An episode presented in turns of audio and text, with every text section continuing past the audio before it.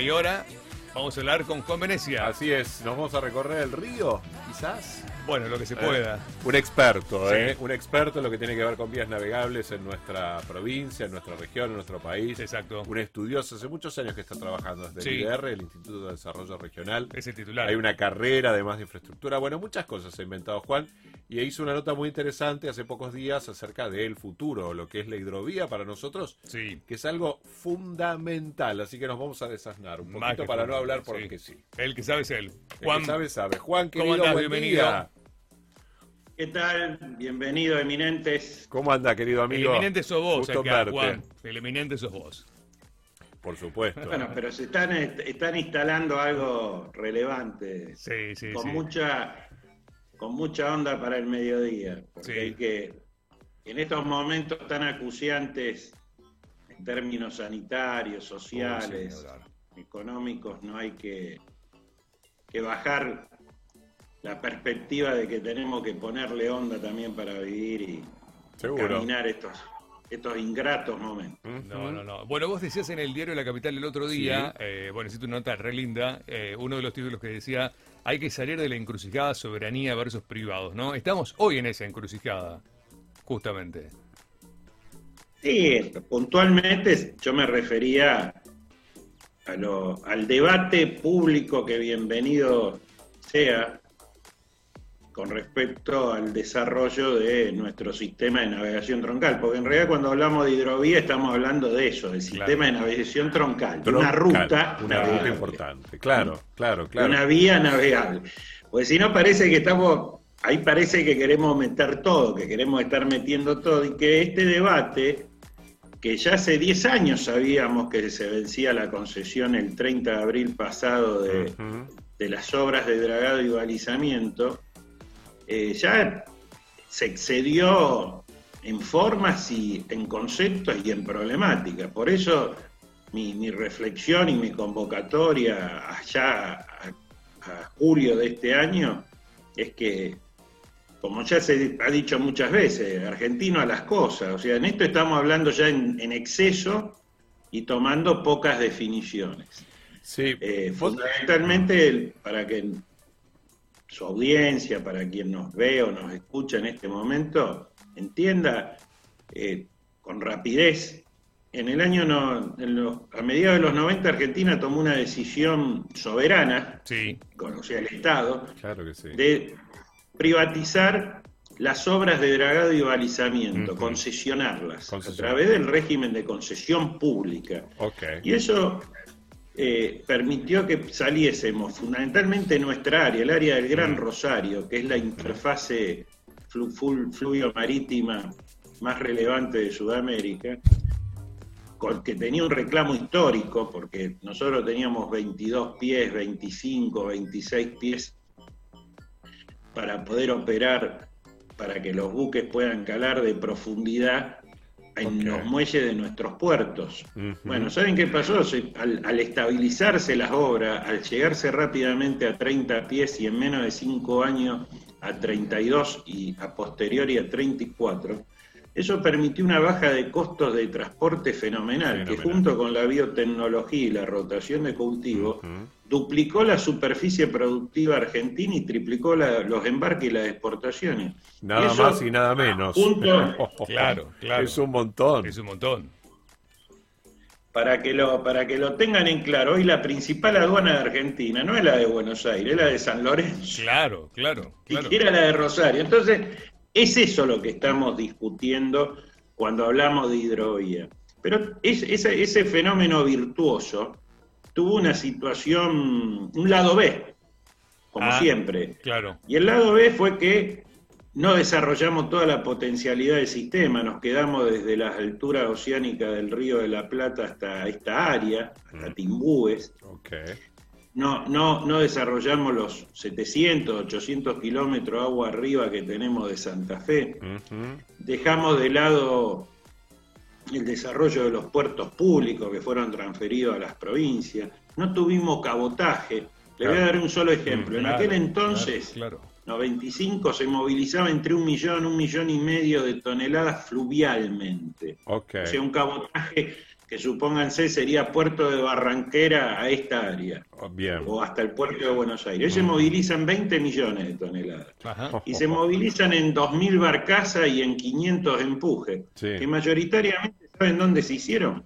En Paraguay. En Paraguay. Porque Paraguay tuvo regímenes de promoción específicos y- y con una fuerte desgrabación impositiva que generó asimetrías en lo que es el acuerdo de la hidrovía. Pero esa fue una oportunidad que perdimos los argentinos. Bueno, puntualmente la falta de políticas públicas, o sea, de Estado, en esas cuestiones y impidió de que nosotros tuviésemos desarrollo de nuestro cabotaje, de nuestra infraestructura, en términos de los puertos públicos, de nuestra industria naval. Pero todo eso parece que lo queremos meter en esta eh, concesión del canal navegable. Y eso es lo que yo estoy planteando, que tenemos que salir de estas dicotomías tan típicas de nosotros, que nos volvemos de central de Newell, eh, central contra Newell, Boca River, todo lo tenemos Sí, que agrietar sí, sí, y por eso planteo de que hay que salir de esta discusión de ultra soberanía, estatismo, Ah. porque no nos va a llevar a ningún Ah, lado, ni, y tampoco la eficiencia extrema de que buscan algún CEO de alguna empresa, porque tampoco nos va a llevar Claro, Tampoco. Claro, claro. a, ningún lado efectivo, como lo que se ha concretado, que es un sistema virtuoso e importante para, Claro nuestra, sí. para nuestro país, Mm, fundamentalmente. Sí, y corremos el riesgo de que volvamos a perder centralidad y se la quede otra vez el puerto de Buenos Aires. No, no, olvídate, ya no se discute a gusto el puerto de Buenos Aires. La, la centralidad ya en el mundo actual, en el comercio internacional, a ver, para, para, que lo, para definirlo rápidamente, el 75% de todo el comercio del mundo Sí, se da en buque, sí, sí. básicamente en contenedores. Hace 15 años atrás, ese, ese, esa- el comercio internacional, que obviamente se ha duplicado, ¿eh? lo, eh, lo manejaban entre 20 y 25 líneas. Hoy la manejan 5 líneas, porque Ajá. se ha ido al gigantismo, o sea, el tipo de buque que se usa ahora para man- trasladar contenedores duplica la capa- su capacidad. Claro. O sea, pasaron de 7.000, 8.000 teus, ahora ya Claro. están en 13.000, 14.000 teus, necesitan Wow, wow, wow. eh, eh, un calado de más de 50 pies. Bueno, el- el- lo que está en juego es el río de la Plata como zona hub, o sea, Ah, zona concentradora. Claro. Nosotros antes teníamos 15, 20 servicios entre Montevideo, Buenos Aires y hoy quedaron 8. Básicamente se están concentrando, y más luego de la ampliación del canal de Panamá en el sur de, Brasil. Río Grande, Santos son las áreas donde se desarrollan esas líneas y después hacen un buque feeder acá, encareciendo flete y desarrollándonos así. Entonces, realmente esta es una, es una discusión, no es una discusión, la- las decisiones públicas que se tomen ahora, es público que el Estado argentino dio por finalizada la concesión, Mm, el 14 de septiembre se va a hacer cargo la Administración General de Puertos, que de, por un año de lo que son las obras de balizamiento y concesionamiento, y se anuncia para el año que viene la licitación del sistema por unos 15 años.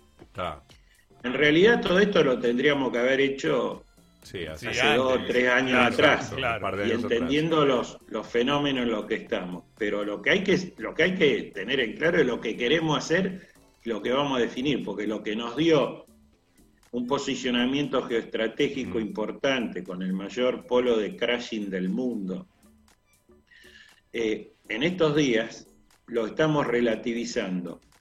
Pero dentro de los lados B de la discusión, es que justamente el Estado no desarrolló un órgano de control adecuado, Mm. Claro. profesional, técnico, que estaba impuesto por ley, que nos diese sustentabilidad ambiental a las intervenciones, que es el otro gran desafío. La economía del mundo eh, tiende más luego de, y fundamentalmente las infraestructuras luego de, ante esta pandemia del COVID, y cuando pase el COVID, a redefinir su sustentabilidad ambiental y económica. Y esto que estamos hablando, cuando hablamos de hidrovía, que en realidad es el sistema de navegación troncal de Argentina, estamos hablando de la principal infraestructura de transporte con la que cuenta nuestro país. Sí, Por eso es tan relevante Claro que sí. que los términos y las decisiones que se tomen hoy eh, van a enmarcar los, las próximas generaciones. 20, 25 años seguro. Claro que sí. Lo importante, ¿no? Qué importante, qué, qué cosa que a veces uno no le presta atención.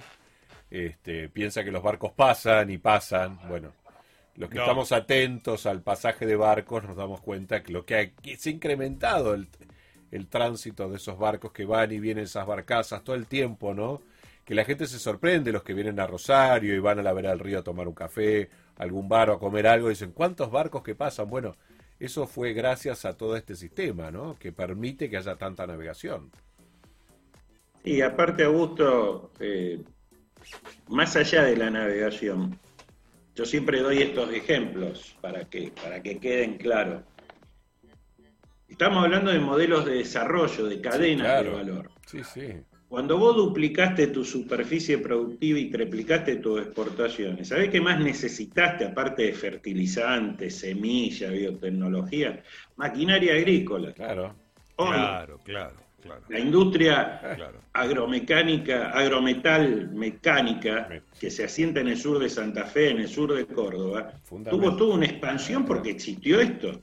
Y sí, fundamental. Consume casi los mismos laminados de acero que toda la industria automotriz regional, eh, nacional, o las líneas blancas. Entonces, realmente, eh, mm, toda discusión parcial termina siendo una discusión sectaria. Por eso yo planteo, reclamo, eh, fomento la idea de salir de los compartimentos estancos de lo que son las definiciones eh, coyunturales, políticas que pueden ser legítimas, y tengamos un planteo más serio, porque estamos discutiendo una de las pocas posibilidades de desarrollo con las que contamos los argentinos. Acá algunos profesionales han, definido algo muy inteligente. Argentina tiene, tiene vaca muerta, pero tiene vaca viva. Claro. Vaca viva es el gran sector agroalimentario, de producción de agroalimentos, de cadena de valor que se asienta en la área central argentina y en todo el NEA y en parte del NOA. Ok. Bueno, para que esa vaca viva pueda existir necesita tener rutas, mm. sus vías navegables acorde a los desafíos que, que, impone la comercialización en el mundo actual. O sea, la llegada de más de 2.500 buques que llegan por año a este sistema, de los 4.200 que ingresan al Río de la Plata, para que vean la magnitud, casi el 60%. El 60% pasan por aquí. Es increíble. Bueno, Juan. Y a ojo de buen cubero, que siempre te es un ojo. ¿Cómo va a seguir esta historia, Juan? ¿Qué, ¿Qué pensás vos que va a ocurrir? Va a ocurrir lo que tiene que ocurrir. Se va a concesionar, ya hay una decisión de concesionamiento a la Administración General de Puerto. La Administración General de Puerto tiene una exigencia importante que es redefinir su rol, que no sea solo el puerto de Buenos Aires, sino justamente eh, eh, la, la administración por parte estatal de una empresa pública para todo el sistema portuario argentino público. Y obviamente que hay que convocar a una licitación internacional porque los equipamientos, las necesidades que tenemos, eh, nos exige que, se vertebre con, actores internacionales. Esta es la gran posibilidad de definir acciones en común entre lo público y lo privado, no en, dentro de un antagonismo. Me parece perfecto, sí. Esa tecnología. me conocen bien, saben que soy un optimista. Sí, por supuesto, por supuesto. Y, es importante. nuestra sociedad tiene recursos humanos y, tecnológicos y sociales para afrontar esta, esta, recurrente crisis. Mm. Eh, no nos podemos vivir lacerando de que me, me parece absolutamente irrelevante cuando nos laceramos tanto, cuando nos queremos definir como Argenzuela o, queremos definir que somos los mejores del mundo. No somos ninguna de las dos cosas, somos Argentina claro que sí. y tenemos obligaciones en términos de, de construir una sociedad que mire con futuro los desafíos de sustentabilidad social, ambiental y económica que nos impone el momento. Fantástico, buenísimo. Juan, gracias por darnos un ratito gracias, de tiempo. Eh, se nos va el programa, lamentablemente. Saraco, Sica, lo mejor para ustedes, un gusto haber participado en, por primera vez en Eminente le deseo muchos años y ojalá que nos convoquemos en otros momentos. Claro que sí, amigo querido, te mando un abrazo enorme, te quiero mucho. Lo mejor para ustedes.